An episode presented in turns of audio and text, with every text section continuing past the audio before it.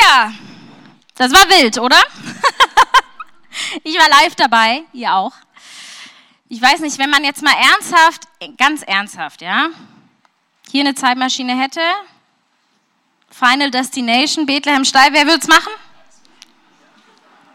Ein paar Mutige sind dabei, viele nicht. Ich muss sagen, meine erste Reaktion war auch, ne, so, ja klar, ich bin dabei.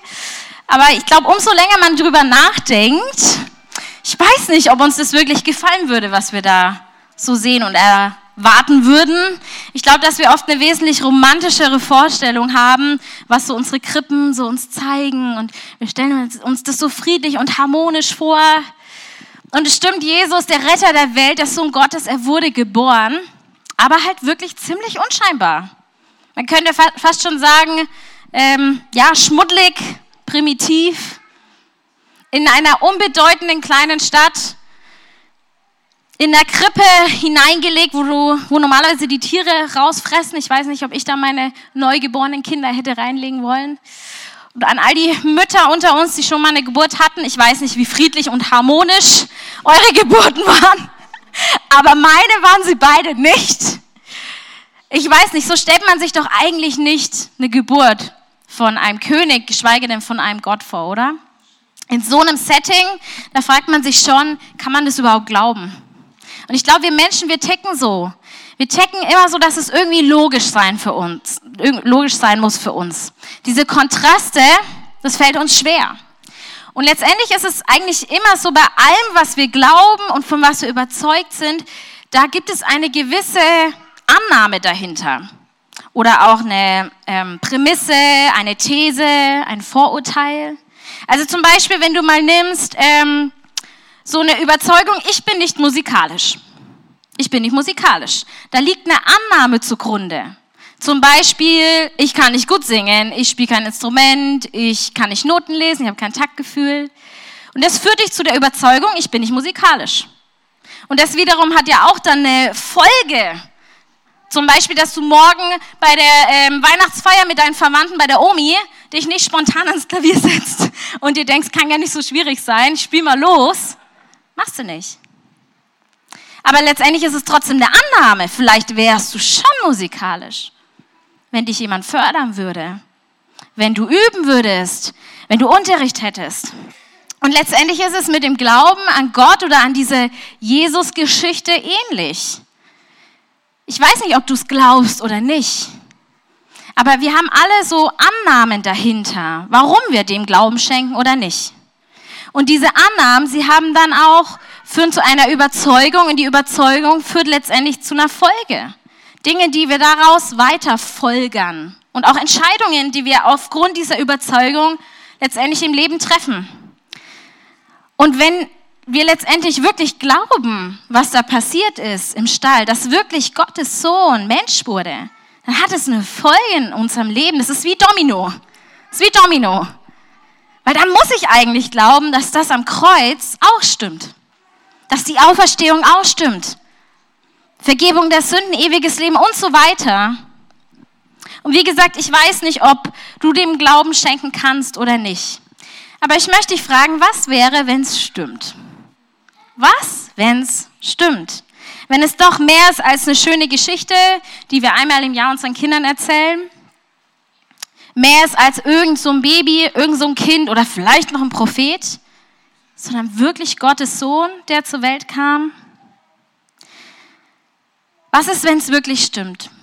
In Jesaja, in dem Buch Jesaja, lesen wir, dass dieser Prophet schon über 700 Jahre vor Jesu Geburt ganz viele Eindrücke von Gott bekommen hat, wie diese Geburt ablaufen wird. Zum Beispiel in Jesaja 9, Vers 5. Denn uns wurde ein Kind geboren, uns wurde ein Sohn geschenkt. Auf seinen Schultern ruht die Herrschaft. Er heißt wunderbarer Ratgeber, starker Gott, ewiger Vater, Friedensfürst. Wie verrückt ist es, dass Gott es alles geplant hat. Schon 700 Jahre im Voraus wusste er so viele Details.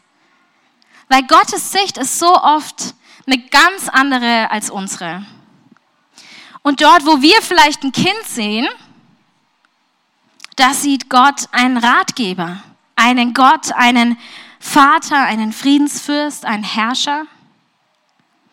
Gott sieht auf die Dinge, die oft im Verborgenen sind, die wir wahrscheinlich übersehen würden. Ich weiß nicht, ob wir heutzutage da ein paar TikToks machen würden im Stall oder ein bisschen Insta Live, ob sich das jemand anschauen wollen würde.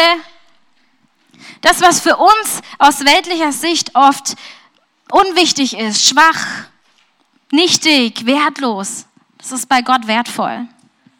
Und ich möchte dich heute fragen, kannst du mit Gottes Augen in die Krippe schauen? Kannst du mit Gottes Augen in die Krippe schauen? Mit Augen, die mehr sehen als das Offensichtliche. Die nicht ein Baby sehen, sondern einen Retter. Die nicht einen Stall sehen, sondern die Geburt eines Königs. Die nicht einfache Hirten sehen, sondern geliebte Kinder Gottes. Die nicht nur die Schlichtheit sehen, sondern letztendlich Herrlichkeit in dieser Schlichtheit. Bist du bereit, mit Gottes Augen zu sehen? Weil was ist, wenn es wirklich stimmt? In Hebräer 11, Vers 1, da formuliert es der Schreiber des Hebräerbriefs so, was ist nun also der Glaube? Er ist das Vertrauen darauf, dass das, was wir hoffen, sich erfüllen wird. Und die Überzeugung, dass das, was man nicht sieht, existiert. Ich glaube, was hier das Stichwort ist, ist Vertrauen. Vertrauen. Du kannst nicht glauben ohne Vertrauen. Vertrauen auch dann, wenn wir Dinge nicht verstehen. Und ganz ehrlich, die Geschichte rund um Jesus, die ist schon wild. Da versteht man nicht alles. Vertrauen auch, wenn wir Dinge nicht sehen können. Ich habe eins meiner Lieblingsweihnachtslieder, das heißt Seasons. Und da gibt es einen Satz, der heißt zu Deutsch, Gott hätte uns in einer Sekunde erretten können. Aber stattdessen schenkte er uns ein Kind. Das finde ich so gewaltig. Gottes Vorstellungen und Pläne sind so oft ganz anders als unsere. Und ich finde es so schön, diese Hirten, wie sie ja auch waren, wie sie so voller Begeisterung dem Glauben geschenkt haben, dem vertraut haben und diese Ereignisse im Stall durch Gottes Augen gesehen haben. Und das hat ihr Leben verändert. In Lukas 2, Vers 20 lesen wir das. Da steht, die Hirten kehrten zu ihren Herden auf den Feldern zurück. Sie priesen und lobten Gott für das, was der Engel ihnen gesagt hatte und was sie gesehen hatten. Alles war so, wie es ihnen angekündigt worden war. Und ich glaube, dass diese Hirten echt auch Vorbilder für uns sind.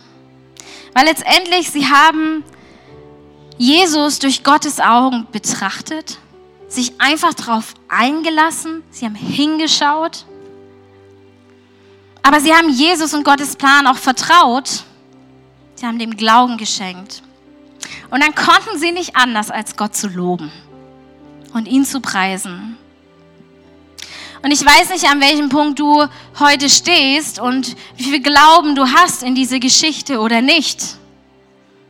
Aber ich möchte dich einladen, jetzt auch wenn wir das nächste Lied singen, ein Lied, das einige von uns kennen, dass du es aus deiner Gesinnung heraus singst. Vielleicht mit einem betrachtenden Herzen, das einfach staunt und voller Ehrfurcht hinschaut.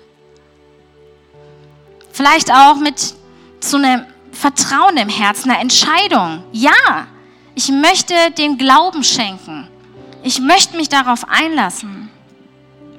Und oder einem lobenden Herzen, voller Dankbarkeit, dass das wirklich wertschätzt, was da passiert ist.